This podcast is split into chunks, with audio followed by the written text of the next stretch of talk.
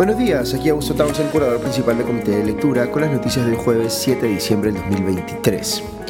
Empiezo con la noticia positiva. Eh, UNESCO acaba de declarar al ceviche peruano como Patrimonio Cultural de la Humanidad. Esto en la decimoctava reunión de su comité intergubernamental en Botswana, según leo en Perú 21. Así que un reconocimiento más a nuestra eh, extraordinaria gastronomía. Voy rápido con las noticias porque eh, se configuró ayer lo que les había adelantado cuando les mencioné que íbamos a ver la liberación de ex, eh, del expresidente eh, Alberto Fujimori y o la suspensión de la fiscal de la Nación Patricia Benavides por parte de la Junta Nacional de Justicia. Finalmente ocurrieron las dos cosas y voy a entrar en unos segundos a analizarlas por separado. Pero antes quiero anotar también una efeméride, que es que hoy se cumple un año desde el eh, intento afortunadamente fallido de Pedro Castillo de cometer un golpe de Estado. Y por lo mismo, un año también del gobierno o del inicio del gobierno de Dina Boluarte. Eh, eh, un año después, no cabe duda desde mi óptica que lo que quiso hacer Castillo no fue solo una, entre comillas, proclama, como señalan sus apologistas o una reacción a lo que eh, o al hecho de que a él supuestamente también le habían cometido eh, un golpe de estado primero que eh, no es o no se ajusta a la realidad. Fue sencillamente un caso de un político que sabiendo que su poder estaba amenazado porque habían razones válidas para vacarlo de la presidencia, quiso pues concentrarlo y liberarse de todos los contrapesos constitucionales buscando involucrar a las fuerzas policiales y militares en ese empeño, y en buena hora que éstas no le hicieron caso. Tras la caída de Castillo hubo mucha gente que creyó y algunos todavía creen que Castillo fue pues eh, aquí la víctima, pero esto, diré aquí a título personal, es eh, insostenible. Castillo fue un aspirante a dictador que afortunadamente quedó solo en aspirante, distinto a lo que pasó con aquel otro personaje de la política peruana, hoy muy presente en los medios, que sí fue exitoso cometiendo un golpe de Estado, y me refiero aquí por supuesto a Alberto Fujimori. Siempre es necesario hacer estos paralelos porque pasa en el Perú que algunas personas creen que ciertos golpes de Estado son, entre comillas, buenos y otros malos, dependiendo de sus preferencias políticas. Y parte de nuestra evolución como ciudadanos en democracia pasa por entender que los golpes de Estado siempre hay que cuestionarlos, no importa eh, quiénes sean los protagonistas. Lo otro que sabemos a un año de aquel intento de golpe de Estado de Pedro Castillo es que luego vino eh, un gobierno que ascendió al poder de manera constitucional, eso hay que decirlo, que enfrentó protestas a nivel nacional que eh, derivaron muchas de ellas en niveles de violencia inaceptables, como lo que se vio en la toma de aeropuertos y carreteras que cometió violaciones a los derechos humanos al lidiar con esas protestas, eso también hay que decirlo que se presentó como una especie de antítesis de lo que fue el gobierno de Pedro Castillo, pero que a, la, eh, digamos, a pesar de que la actual presidenta Dina Boluarte fuera su vicepresidenta y ministra por buena parte de lo que duró ese gobierno. Eh, eh, que mostró el gobierno de Dina Boluarte eh, en este último año mejoras en algunas carteras ministeriales, muy limitadas diría yo, pero que sigue evidenciando pues una incapacidad muy grande para enfrentar problemas muy serios como la inseguridad ciudadana o la recesión económica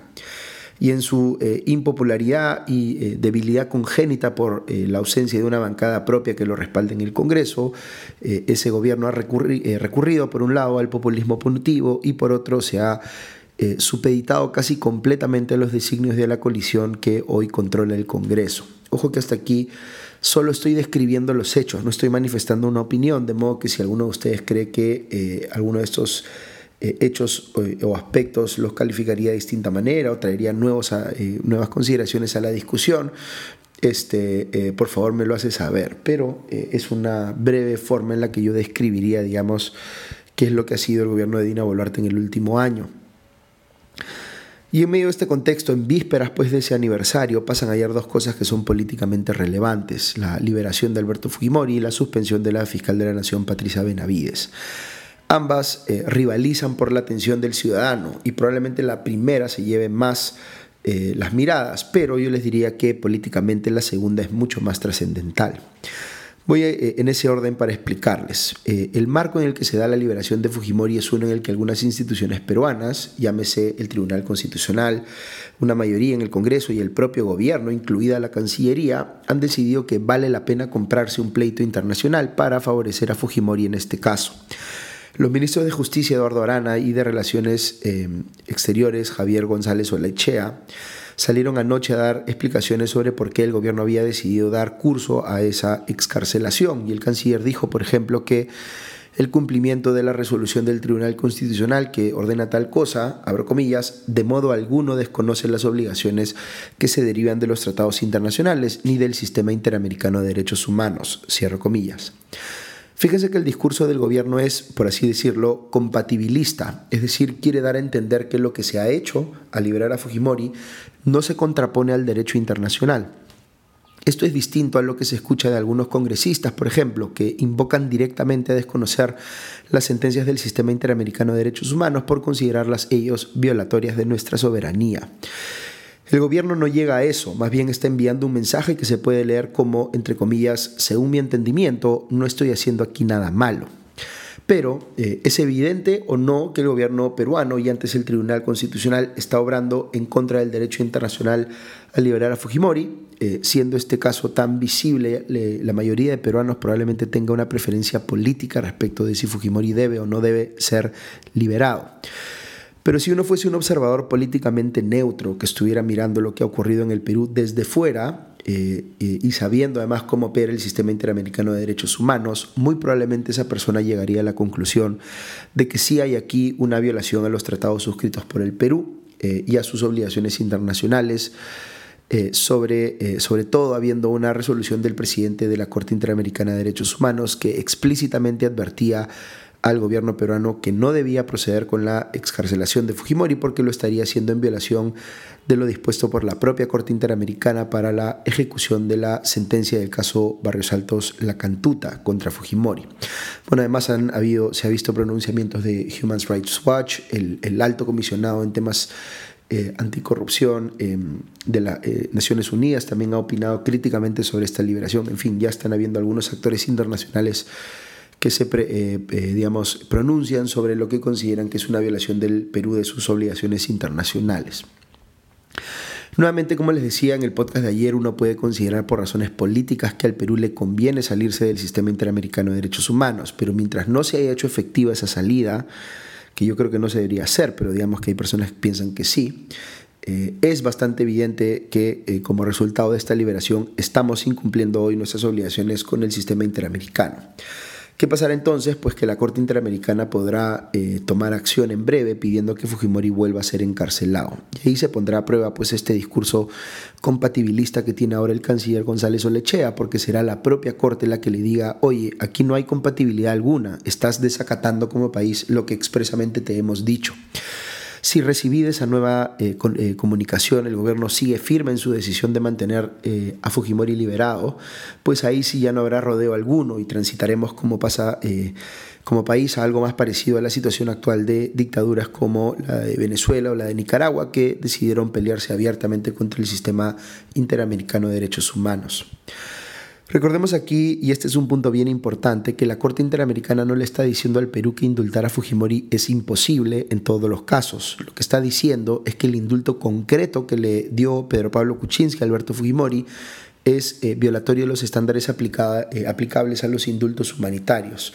Es factible, por tanto, que se presente un nuevo pedido de indulto humanitario que sí cumpla con esos estándares y el gobierno de Dina Bolarte podría en consecuencia aprobarlo. Pero la propia defensa de Fujimori, quienes eh, lo respaldan políticamente, excluyen esa posibilidad porque ésta exige que Fujimori, entre otras cosas, muestre arrepentimiento y pida perdón. Algunos piensan que es exagerado pedir esto, pero no lo es. Eh, pedir un indulto es literalmente pedir que a uno le perdonen una pena que fue legalmente aplicada. Entonces, si quieres que te perdonen, tendrías que estar dispuesto a pedir perdón. Pero como eso no se va a dar, es más fácil para quienes quieren que se dé ese indulto eh, o que se eh, reactive ese indulto, perdón, eh, digamos,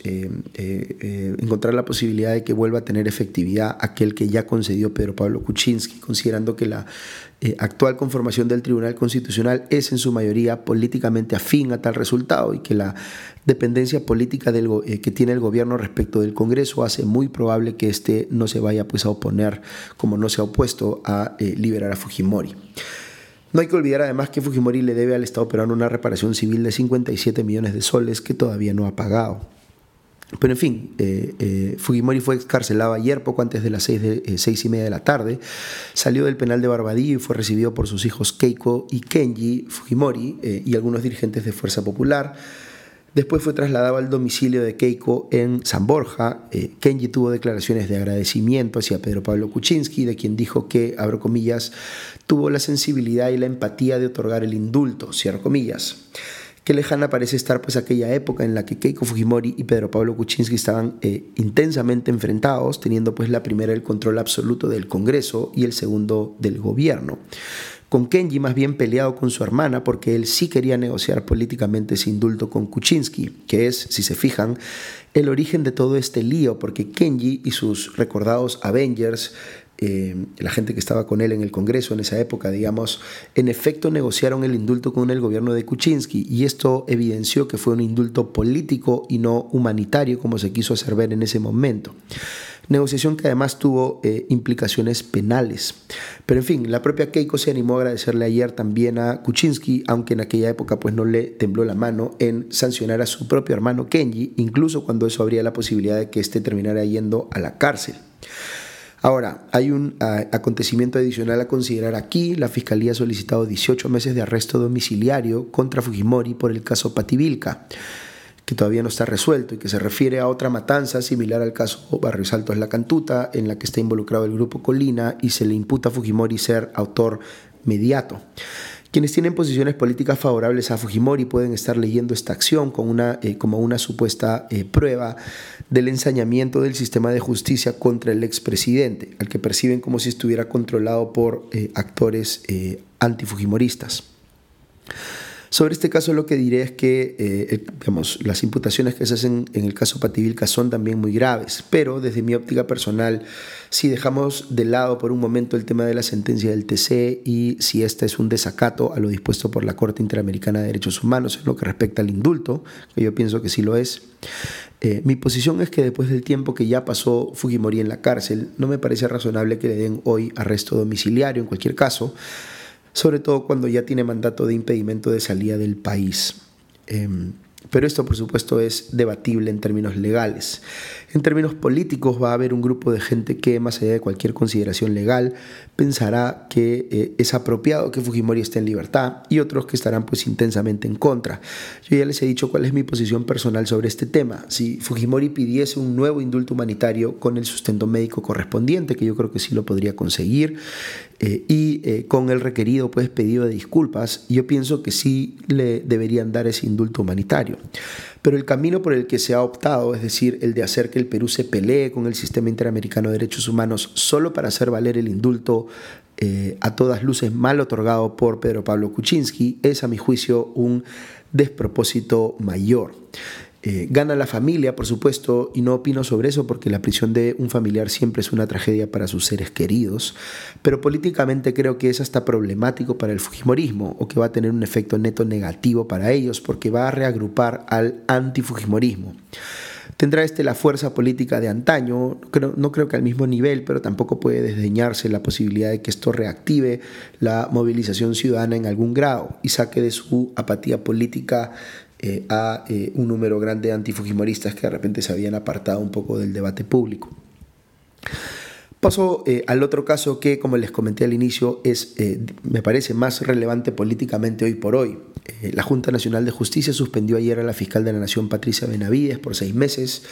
tiempo en el cual no podrá ejercer ese cargo ni tampoco el cargo de presidenta de la Junta de Fiscales Supremos. La em, eh, Junta Nacional de Justicia consideró por unanimidad que las imputaciones contra Benavides son suficientemente graves y el riesgo de que pueda obstruir a la justicia eh, desde su posición es suficientemente alto como para considerar que es apropiado separarla del ejercicio de esos cargos mientras dure la investigación. Ojo que si bien se ha querido equiparar aquí el, entre comillas, eh, proceso disciplinario inmediato que se le ha abierto a Benavides en la Junta con el proceso sumarísimo que se le abrió a los miembros de la Junta en el Congreso, eh, esto no es comparable. Si bien Benavides está siendo suspendida como medida cautelar, igual se tiene que seguir un proceso de instrucción en su caso que puede durar 60 días. No es como en el Congreso que querían destituir a los miembros de la Junta en apenas dos semanas.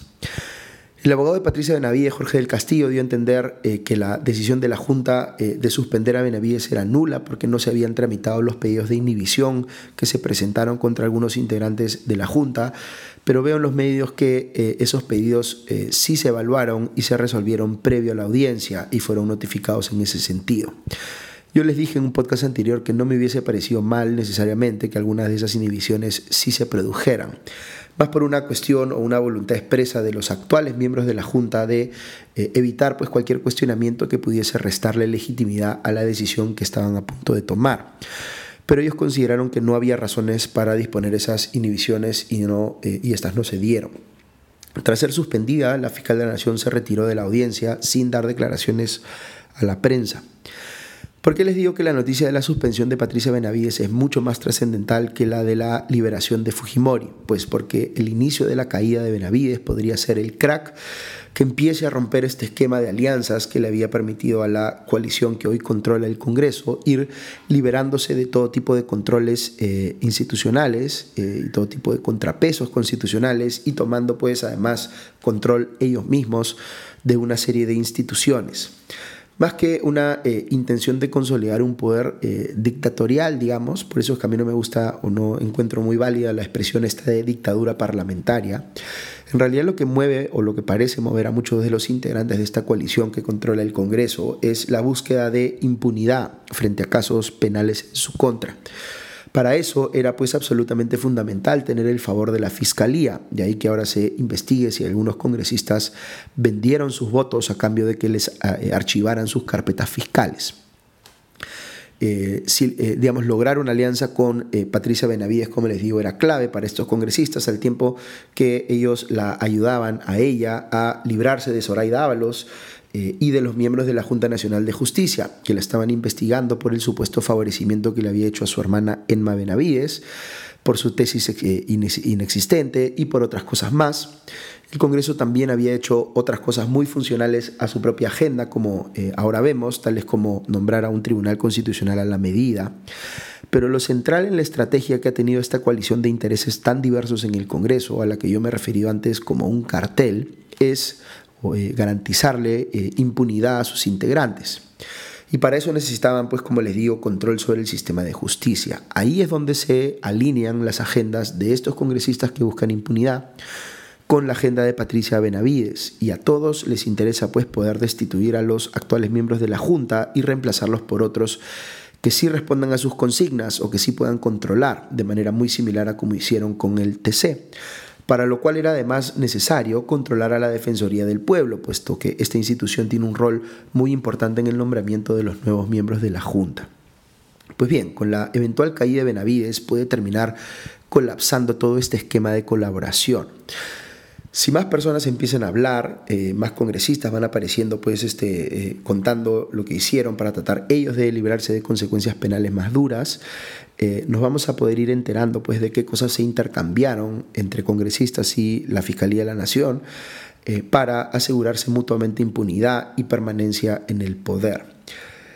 Todo esto es una eh, invención de quienes quieren traerse abajo a la fiscal de la nación, es decir, de los caviares, vizcarristas o castillistas, o si es verdad que ha habido un pacto de impunidad entre varios congresistas y Patricia Benavides. Esa es la pregunta clave ahora, porque si fuera lo segundo y además involucrara a tantos congresistas como parece haber involucrado, estaríamos hablando de uno de los casos de corrupción más serios en nuestra historia, yo me atrevería a decir. Si quiera ponerse a pensar cómo se remediaría algo así, resulta pues alucinante. ¿Qué hacemos si nos enteramos que hubo, digamos, 30 o 40 congresistas implicados en este intercambio de votos presuntamente delictivo. Desaforamos a la tercera o la cuarta parte del Congreso. La política peruana, como siempre, llevándonos pues a situaciones límite a, eh, a las que pensábamos que nunca íbamos a poder llegar, pero ocurren. En fin, solo para complementar, veo esta mañana también que el juez supremo de investigación preparatoria, Juan Carlos Checli, ha archivado la investigación contra la ex fiscal de la Nación, Zoraida Ábalos, que fue pedida por el Congreso. Recordemos que el Congreso destituyó políticamente a Ábalos porque dijo que ésta había omitido sus funciones como fiscal de la Nación eh, al decidir abrir pero luego suspender las investigaciones contra Pedro Castillo. Yo les dije aquella vez que estaba personalmente en desacuerdo con esa decisión de Ábalos, pero que era coherente con lo que habían hecho fiscales de la nación que la antecedieron, de modo que no era pues abiertamente ilegal, más allá de que uno pudiese estar de acuerdo o no. Lo mismo ha considerado el juez Checkley. Ha dicho que la interpretación de, que, siguió Ábalos no fue prevaricador, es decir, no fue flagrantemente violatoria de la ley, ni mucho menos. Y por ello ha decidido archivar este proceso en su contra. Al mismo tiempo, ha dejado sin piso o sin sustento legal la decisión del Congreso de destituir a Ábalos, con lo cual naturalmente esta última va a pedir que la reinstauren en, eh, en su puesto de fiscal suprema, cuando menos.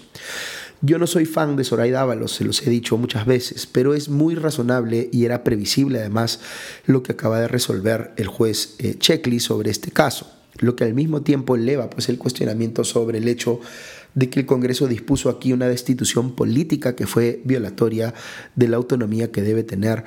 cualquier fiscal respecto de sus decisiones funcionales, sea fiscal que nos cae bien o nos cae mal, no importa, digamos, esto se tiene que respetar en general respecto de cualquier fiscal y la decisión que tomó el Congreso respecto de Ábalos fue violatoria, como les digo, de la autonomía de los eh, fiscales.